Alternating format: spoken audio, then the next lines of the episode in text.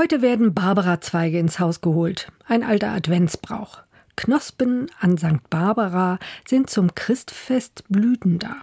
Barbara war Kaufmannstochter. Sie lebte im vierten Jahrhundert in der heutigen Türkei. Eine gebildete junge Frau, Christin. Sie sollte verheiratet werden, gegen ihren Willen. Dieses Schicksal teilt sie bis heute mit vielen jungen Frauen. Barbara aber lehnte sich dagegen auf, wollte als Frau ihren Glauben, Leben, Freiheit.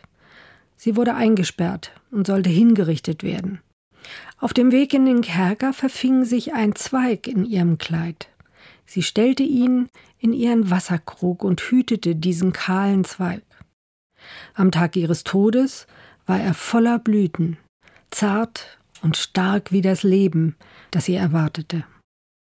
Eine gesegnete Nacht wünscht Anke Merscher Schülerpastorin in Hannover.